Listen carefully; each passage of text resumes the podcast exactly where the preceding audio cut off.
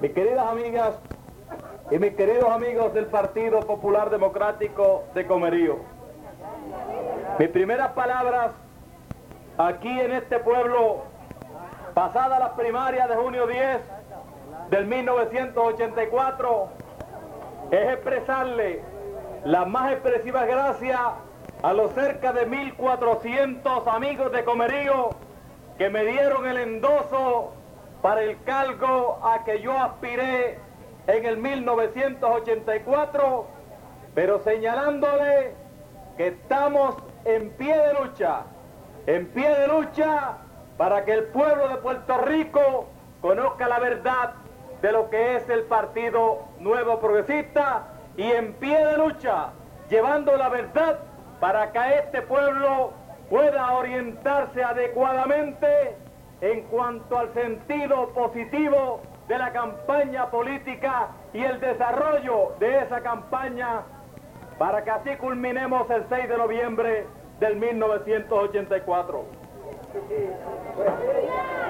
Cuando me dijeron a mí y me señalaron del partido que me habían asignado para venir hoy a este querido pueblo de Comerío, puse en la balanza dos cosas. Estaba en mi distrito, en Guayama, en Arroyo, en Salinas y en Calley, Rafael Hernández Colón en la recta final en su lucha por la gobernación de Puerto Rico. Y había que establecer un balance de intereses. Y ese balance de intereses fue el que yo en un momento tuve que pesar para aceptar estar aquí con ustedes esta tarde. Y en ese balance de intereses yo decía, el liderato grueso del Partido Popular va a estar en Arroyo, va a estar en Guayama, Salinas y Calley, y me han llamado del amigo y vecino pueblo de Comerío. Y ante la disyuntiva de estar allí con Rafael Hernández Colón y estar aquí con ustedes, me decidí estar aquí con ustedes para traerle mi mensaje, un mensaje que sale de lo más profundo de mi corazón, un mensaje que surge de mi espíritu como popular y un mensaje que surge en la esperanza mía y en la esperanza de este pueblo. Compañeras, y compañeros del Partido Popular.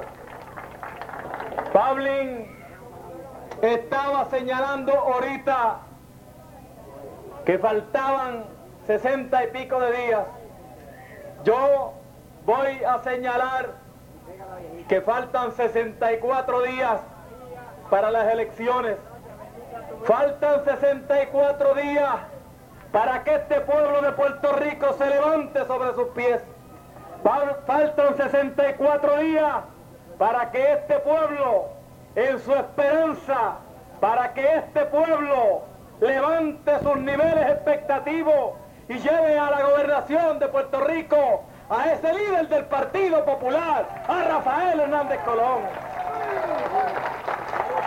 Faltan 64 días para que este pueblo despegue de la fortaleza a Carlos Romero Barceló, el gobernador más malo en la historia del pueblo de Puerto Rico. Y no es que Carlos Romero Barceló sea malo porque yo lo digo. No, es que él mismo se ha puesto en el lugar de malo. Carlos Romero Barceló le ha negado la esperanza a los puertorriqueños. Carlos Romero Barceló es una persona que ha discriminado contra los puertorriqueños. Carlos Romero Barceló es una persona que le ha negado el pan a los que no militan en su partido. Y yo les pregunto que si una persona de ese calibre puede ser reelecto a la gobernación de Puerto Rico. La contestación obvia, no Romero, no te vista que no va en el 1984. Carlos Romero Barceló le ha faltado el respeto a este pueblo. Carlos Romero Barceló le ha faltado el respeto a la gobernación de Puerto Rico. Y recientemente Carlos Romero Barceló vino aquí a este pueblo de Comerío con una cancioncita que decía Pacatap, Pacatap, Carlos Romero Barceló. Pacatap, Pacatap, Carlos Romero Barceló. Y él se siente orgulloso y la gente que lo sigue se sienten orgullosos de que digan por aquí pasó el caballo y allí habían unas huellas, unas herraduras grandes en toda la ruta de Carlos Romero Barceló. Y él le cree, y él le cree que va a convertir un chiste de pueblo en un issue de campaña. Y ustedes saben por qué es que a Carlos Romero Barceló le, le, impusieron ese epíteto de caballo. Mire, no es porque sea un equino bonito, no. Es que Carlos Romero Barceló no se respeta el mismo, no respeta la historia, no respeta este pueblo. Es una, persona que no tiene conocimiento de, de ninguna manera, de, de ninguna forma sobre los ideales buenos y puros del pueblo de Puerto Rico. Y Carlos Romero Barceló, en su afán por destruir a este pueblo, en su afán por destruir las instituciones democráticas que nos caracterizan como pueblo, Carlos Romero Barceló ha tratado de coger el poder en el Colegio de Abogados, en la Asociación de Maestros, ha tratado de destruir la figura de los hombres más ilustres de este pueblo puertorriqueño.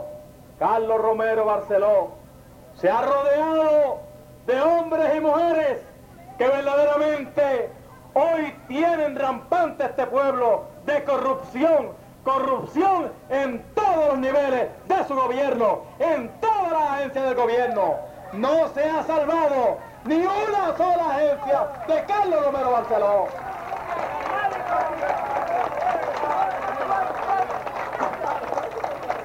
No se han salvado en el departamento de servicio contra la adicción.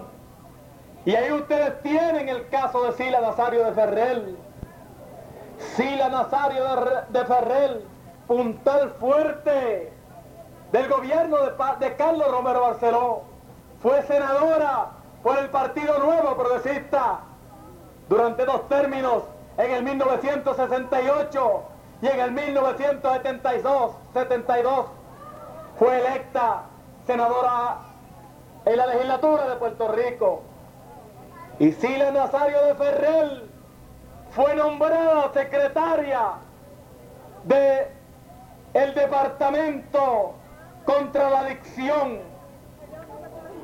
Pero yo quiero señalarles a ustedes Ustedes saben que yo soy abogado y ustedes saben que hay una alta incidencia de jóvenes puertorriqueños que están envueltos en el vicio de la droga, pero no hay una agencia en el gobierno de Puerto Rico que saque la cara por esos muchachos, por esos jóvenes, porque si el Departamento de Servicios contra la Adicción se dedicara a buscarle la solución a los problemas de los jóvenes, hoy no estuviésemos tantos jóvenes puertorriqueños dignos, buenos, que podrían dar de su intelecto a este pueblo envuelto en el vicio de las drogas.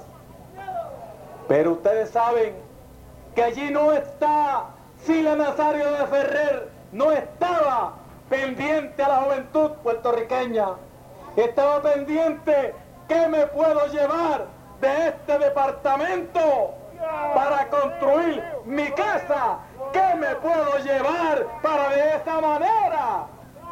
Para de esa manera poder pagar las deudas de la campaña política que incurrí en el 1972 y en el 1976. Pero no solamente es en el Departamento de Servicio contra Adicción que tenemos la corrupción rampante en este gobierno. Esa corrupción ha llegado, compañeros populares, a los municipios de Puerto Rico, el municipio de Juncos.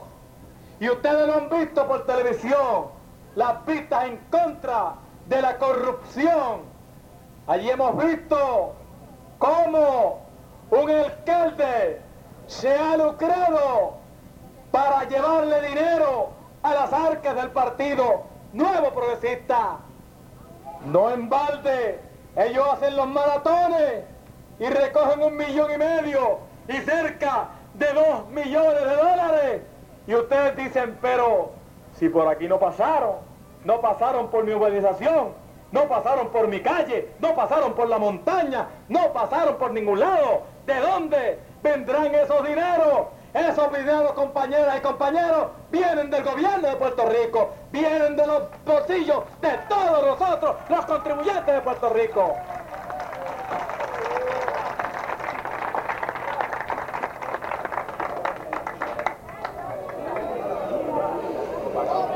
Y ese dinero es el dinero que necesita Romero Barceló para hacer su campaña. Y esa corrupción grande que hemos denunciado a lo largo y a lo ancho de Puerto Rico, aquí en el distrito senatorial de Guayama, lo hemos hecho después de las primarias, viene también de otras agencias del gobierno, viene también del municipio de Cataño, y allí Pepe Álvarez. Pepe Álvarez, el alcalde de Cataño, saben cómo es que se inflan las subastas en ese gobierno, para que de esa manera puedan sobrarle 8 y 10 mil y 30 mil dólares para las arcas del gobierno del Partido Nuevo Progresista. Y eso lo sabe también el portavoz de la mayoría en la Cámara de Representantes, José Granados Navedo, quien fue donde un contratista que nosotros le otorgamos inmunidad a solicitarle 30 mil dólares para el gobernador Carlos Romero Barceló. Y tiene la desfachatez tan grande de ir a las vistas y quitarle el micrófono al testigo. Y yo le pregunto aquí, le digo a ustedes, ¿con qué moral Carlos Romero Barceló, Granados Navedo, Reinaldo Poto Paniagua, Resach Benítez, un ex popular que hoy verdaderamente denigra este pueblo, pueden pedirle un voto. Yo le digo, no, compañeros, no, no se vistan, que no van en el 1984.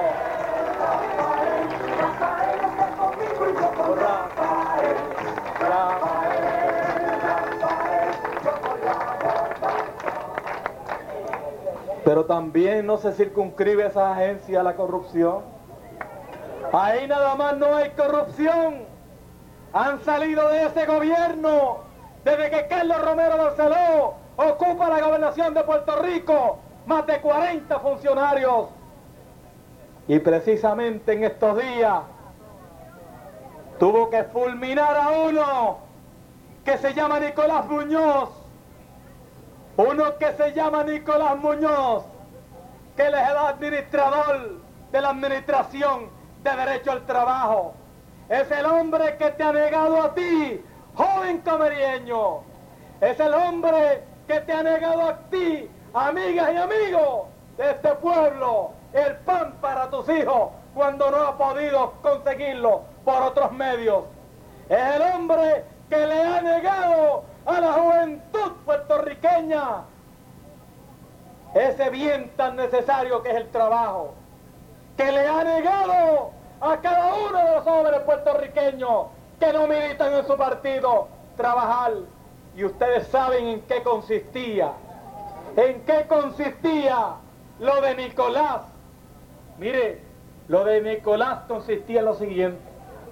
Ustedes saben que bajo la administración de Richard Nixon se creó y posterior y anteriormente también se había creado en los tiempos de Lyndon Johnson. Primero el plan Johnson y después el plan Z. Esos eran unos planes que venían al pueblo de Puerto Rico, que se había ganado por derecho por las relaciones existentes entre Puerto Rico y los Estados Unidos, relación de Estado libre asociado de Puerto Rico, se había ganado el derecho a ser participante de esos programas del Plan Z y del Plan Johnson. Pero llega Reagan al poder y entonces cambian toda la nomenclatura de esos programas del Plan Z y del antiguo Plan Johnson y ese dinero se lo envían en bloque a la Administración de Derecho al Trabajo. Nosotros en la legislatura hemos tenido que pelear para que nuestros alcaldes tengan algunos empleos para algunos jóvenes, para que nuestros alcaldes tengan algunos empleos para algunos padres de familia. Pero ¿qué ha sucedido?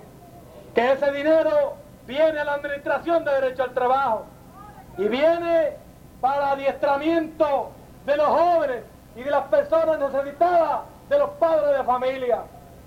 Y ese dinero se hacía algunos contratos con las industrias, con las fábricas en Puerto Rico, de tal manera de que las industrias dijesen, yo voy a aportar el 50% para empleo y el Estado a través de ADT va a aportar un 50% adicional, de tal manera que el Estado colabore con la industria privada para el adiestramiento de la joven, gente joven en Puerto Rico. Y ustedes saben lo que sucedía en ese nefasto gobierno y en esa nefasta administración. Lo que sucedía era que está bien, vamos a hacer el contrato, vamos a hacer el contrato, y nosotros asignamos el 100% del dinero, el 100% de los sueldos para los jóvenes. Y entonces se firmaban los papeles, se firmaban los contratos y no habían adiestramientos para jóvenes, no habían adiestramiento en las fábricas para los cuales eran, eran enviados esos fondos y yo le pregunto, ¿dónde era que iban a parar esos dineros que se recibían por esos contratos? Esos dineros iban a parar a las arcas del partido nuevo progresista. Y por eso, en el 1984, Carlos Romero, que no se vista, que no va, que no se vista, que no va. Puerto Rico necesita a Rafael, en el 84 quiere Rafael, Puerto Rico le endereza a Rafael. Pero hay más, hay más. Y ustedes se fijaron cómo en estos días también el Senado de Puerto Rico, el Senado de Puerto Rico estaba celebrando unas vistas públicas, vistas televisadas sobre el funcionamiento del Departamento de Instrucción.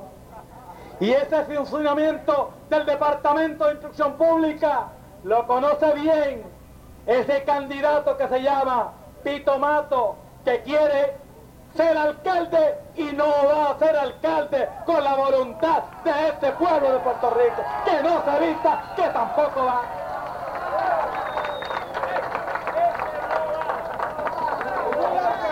Y él sabe de lo que yo estoy hablando. Tito Mato sabe de lo que yo estoy hablando porque él era superintendente de escuela antes de ser candidato. Y él sabe que la corrupción grande la tenía él cuando era superintendente de escuelas en Sidra.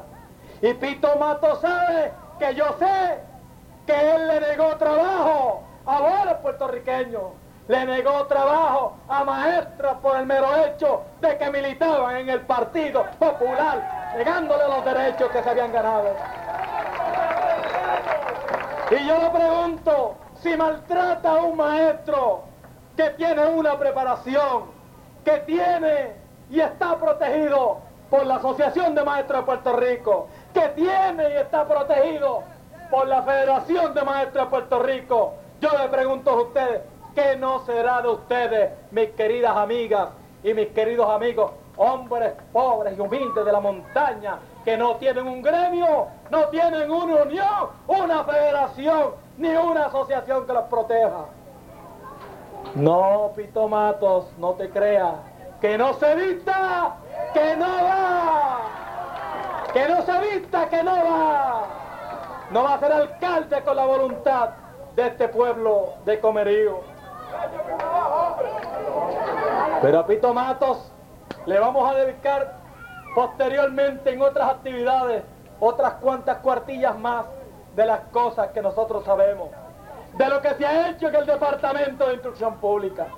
Y lo último que se ha hecho en el Departamento de Instrucción Pública, que eso es un atropello en contra de este pueblo, que esto es un atropello en contra de Puerto Rico, es el robo, el robo a manos grandes en la venta de alimentos para los comedores escolares en el Departamento de Instrucción Pública de Puerto Rico. Y allí se ha visto, compañeras y compañeros populares, como una libra de azúcar que le cuenta el puertorriqueño en la calle 33, 34, hasta 50 centavos. El Departamento de Instrucción Pública la vende en subasta a un dólar cincuenta centavos la libra, negándole, negándole comprarles azúcar a la Corporación Azucarera de Puerto Rico. Corporación Azucarera de Puerto Rico, que está en quiebra gracias a los manejos turbos, turbios de Carlos Romero Barceló y esa pandilla de fascinerosos que están en el gobierno de Puerto Rico.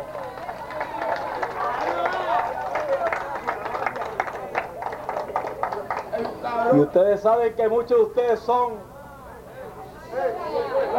agricultores, agricultores en estas comunidades de este pueblo. Y ustedes saben, compañeras y compañeros del Partido Popular, ustedes saben, vamos a proteger al buen amigo, dejarlo tranquilito. La buena gente, déjalo tranquilito ahí. Y ustedes saben que ustedes producen plátanos aquí. Plátanos que para venderlo en el mercado tienen que sufrir grandemente, grandemente. Y ese plátano que uno va al supermercado y lo compra en 20, 25 y 30 centavos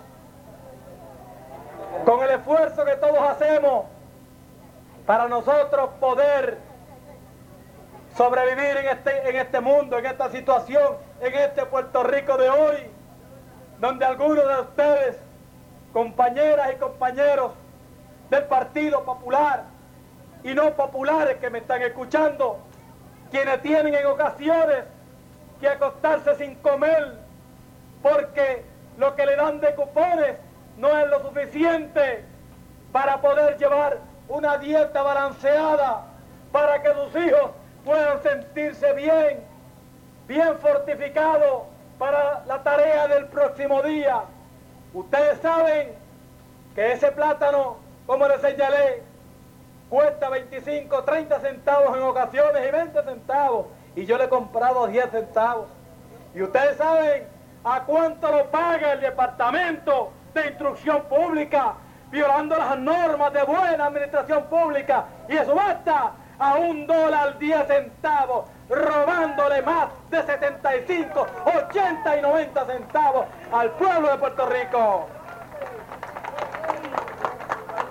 Y la avena, la avena, esa avena que es tan buena por la mañana, que nos da fuerza cuando vamos para la escuela, cuando vamos al trabajo, cuando vamos a nuestra oficina, valen 99 centavos. Y ustedes saben a cuánto lo estaba pagando el Departamento de Instrucción Pública, a 3 dólares 25 centavos. Y yo le pregunto, ¿dónde está la vergüenza? ¿Dónde está la dignidad? Pero sobre todo, ¿dónde está ese dinero que le han robado al pueblo de Puerto Rico. ¿Dónde está ese dinero?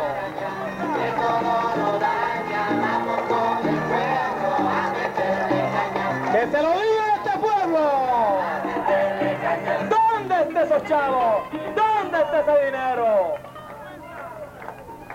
Ese dinero está en las arcas de Carlos Romero Barceló. Ese dinero está en las arcas del Partido Nuevo Progresista. Ese dinero está, dinero corrupto, está tal vez en banco del extranjero para cuando este pueblo le mete un petardo a Romero y lo saque el 6 de noviembre, se vaya a cantar la borinqueña a otro lugar, fuera de Puerto Rico en el 1984.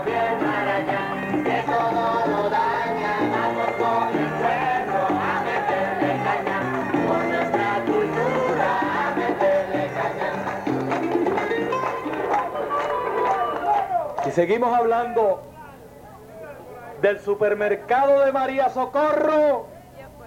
Yo les aseguro a ustedes que yo podría hacerme rico en el futuro, porque yo podría poner un supermercado también y vender plátano, yautía, azúcar al precio bajo para vendérselo en competencia al Departamento de Instrucción Pública. Y ustedes saben cuántos millones de dólares ascienden las compras del Departamento de Instrucción Pública en dinero mal gastado. Ascienden a más de 15 millones de dólares y tendrán que darle cuenta a este pueblo. Y ya Carlos Romero Barceló dijo hoy en la prensa del país que le estaba pidiendo a María Socorro Lacot, la secretaria de Instrucción Pública, le estaba pidiendo cuenta.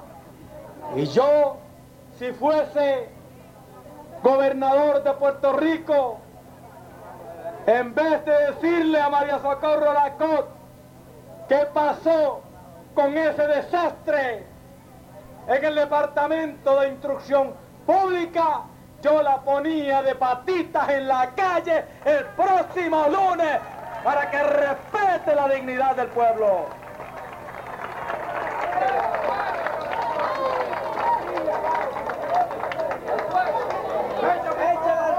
Aquí también hay corrupción en comedores escolares.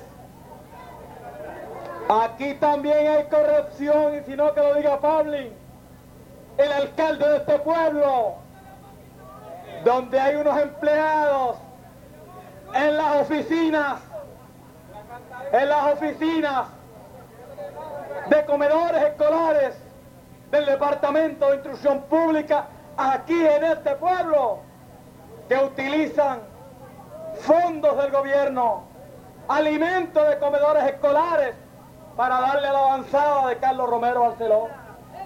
Eso está sucediendo aquí en este pueblo. Y yo le señalé a Public en una ocasión de que eso se iba a investigar y eso se va a investigar y nadie tenga la menor duda de que los culpables irán a parar con los huesos en la cárcel para que respeten al pueblo puertorriqueño.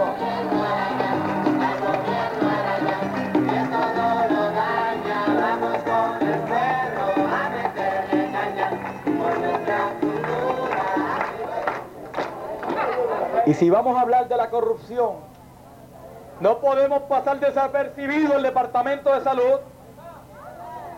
No se puede dejar pasar desapercibido, mis queridas compañeras y mis queridos compañeros, donde hay un déficit de 250 millones de dólares, 250 millones de dólares, compañeros populares, compañeras amigas y amigos, y no populares que también me están escuchando desde sus hogares, dinero que pertenecen a ustedes, al pueblo de Puerto Rico.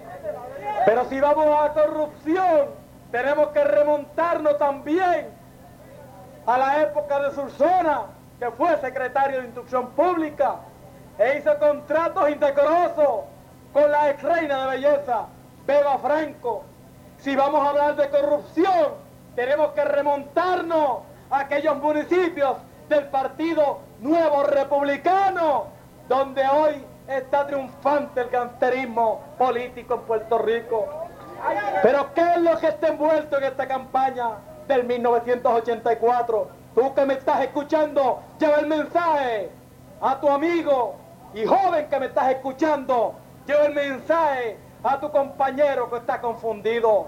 Lo que está en este país y lo que está envuelto en las elecciones en el 1984 es si queremos un gobierno de dignidad, es si queremos tener un gobierno de esperanza, un gobierno que levante los altos niveles de vida del pueblo de Puerto Rico, o queremos tener un gobierno corrupto como es el gobierno de Carlos Romero Barceló.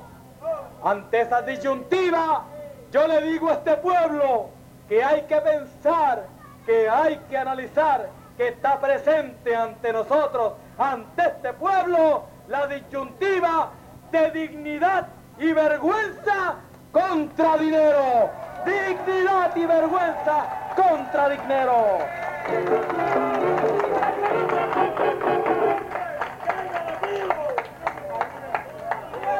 Está envuelto la dignidad y la vergüenza. Nosotros tenemos un candidato a gobernador que es un hombre que yo lo conozco y lo conozco bien.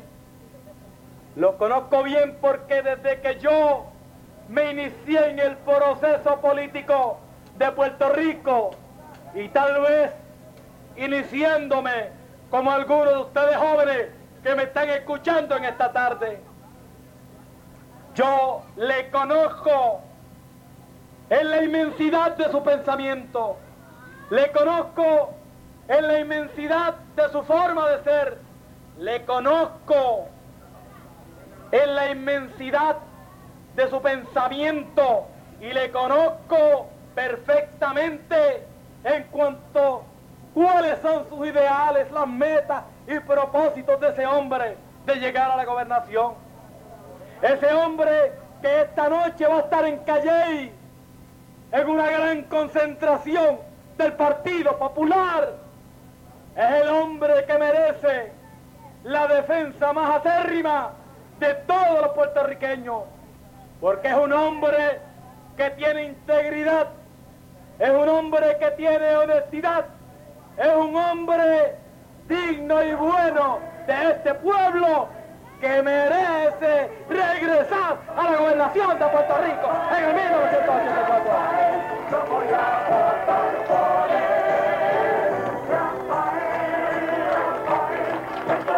Y ese hombre necesita tu defensa.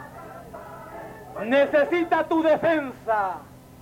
Porque hay muchas, muchas mentes malas y muchas fuerzas negativas que están llevando un mensaje negativo de nuestro candidato a la gobernación, de Rafael Hernández Colón. Rafael Hernández Colón, compañeras y compañeros del Partido Popular representa la esperanza, representa la justicia, representa la fe para devolverle a este pueblo, a este pueblo, este gobierno que Romero Barceló ha alejado mil millones de años de este pueblo puertorriqueño.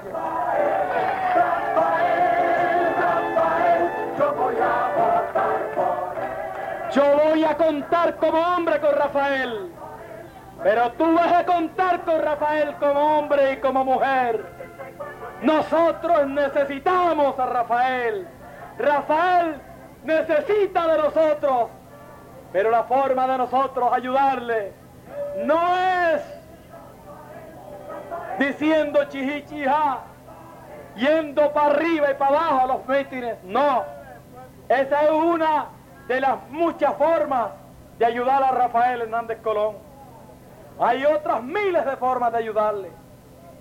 Pero la más efectiva es ustedes que son líderes, viendo a ver cuál es aquel puertorriqueño que no está inscrito y que no va a poder votar en las elecciones de noviembre 6 del 1984 porque no tiene su tarjeta electoral. ¿Cuál es el puertorriqueño que tiene problemas con las listas electorales? ¿Cuál es el puertorriqueño que tiene problemas con su tarjeta electoral y no parece? Esa es la forma de ayudar. Y hay cerca de 150 mil puertorriqueños que todavía no tienen la tarjeta electoral. Y yo estoy seguro que van a querer votar el día 6 de noviembre, porque cuando se sigue destapando esa podredumbre que hoy arropa ese gobierno de Carlos Romero Barceló, compañeras y compañeros, no se va a quedar nadie, van a salir populares hasta debajo de las piedras para darle el triunfo más grande al Partido Popular en el 1984. Pero hay que buscar a ese compañero popular.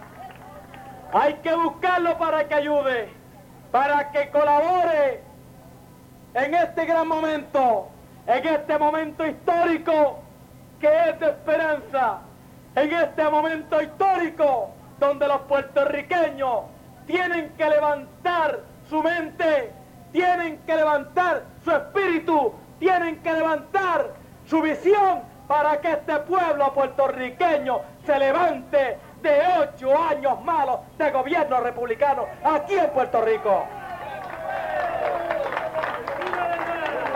Y ya quedan 64 días. Ya se siente la victoria. Lo sentía hoy yo en Guayama. Lo sentía yo hoy en Arroyo. Lo sentí en Orocovis el domingo pasado, donde tuve la oportunidad de dirigirme a aquel gran pueblo en el barrio Botijas 1 de Orocovis. Y se siente también en tu corazón que eres buen puertorriqueño. Se siente esa gran victoria, esa pava que te acobija, te cobijará el 6 de noviembre del 1984. Ya se siente 64 días para la victoria. Nosotros tenemos que trabajar unidos. Hay que buscar a aquel popular que por una razón u otra no se ha integrado a la lucha y a la victoria en este Puerto Rico de hoy. Nosotros tenemos la responsabilidad histórica de regresar a los caudales de trabajo de Luis Muñoz Marín, ese fundador grande de esa institución que se llama Partido Popular, que nos trajo la esperanza, que nos trajo pan, tierra y libertad, pan para darle de comer a nuestros jóvenes, a nuestros íbaros, a nuestros hombres de la montaña, tierra para tener una casa, un lugar donde cobijarse y libertad necesaria para poder compartir con las demás naciones del mundo y con los Estados Unidos. Esa fue la gran obra de Luis Muñoz Marín. Esa fue la gran obra de ese gran patriota que está en tu corazón, en mi corazón, en el de Pablo, en el de Luis, en el de todos los aquí presentes, en el corazón de todos los puertorriqueños. Luis Muñoz Marín, por él vamos a darle esa victoria en el 1984. Victoria que espera este pueblo. Victoria que este pueblo está seguro que obtendremos. Pero queremos la victoria. No es la victoria para restrujar el triunfo a aquellos que pierden. No. Porque nosotros somos buenos populares. Queremos la victoria para inmediatamente una vez finalizadas las elecciones y el nuevo gobierno está en el poder, Rafael Hernández Colón en la fortaleza y las cámaras legislativas controladas por el Partido Popular, en ese momento, compañeras y compañeros puertorriqueños, se va a iniciar un gobierno de reconstrucción para recoger las cenizas de este pueblo. Pueblo que hoy está a la deriva, pueblo que hoy se siente herido en su orgullo, pueblo que hoy se siente herido en su esperanza. Con la esperanza puesta en Dios, la fe puesta en ustedes. Y sobre todo en esa juventud puertorriqueña que va a ser decisiva en estas elecciones del 1984, les digo, ¡a la lucha y a la victoria! ¡Que Dios lo bendiga y fuego popular, compañeras y compañeros!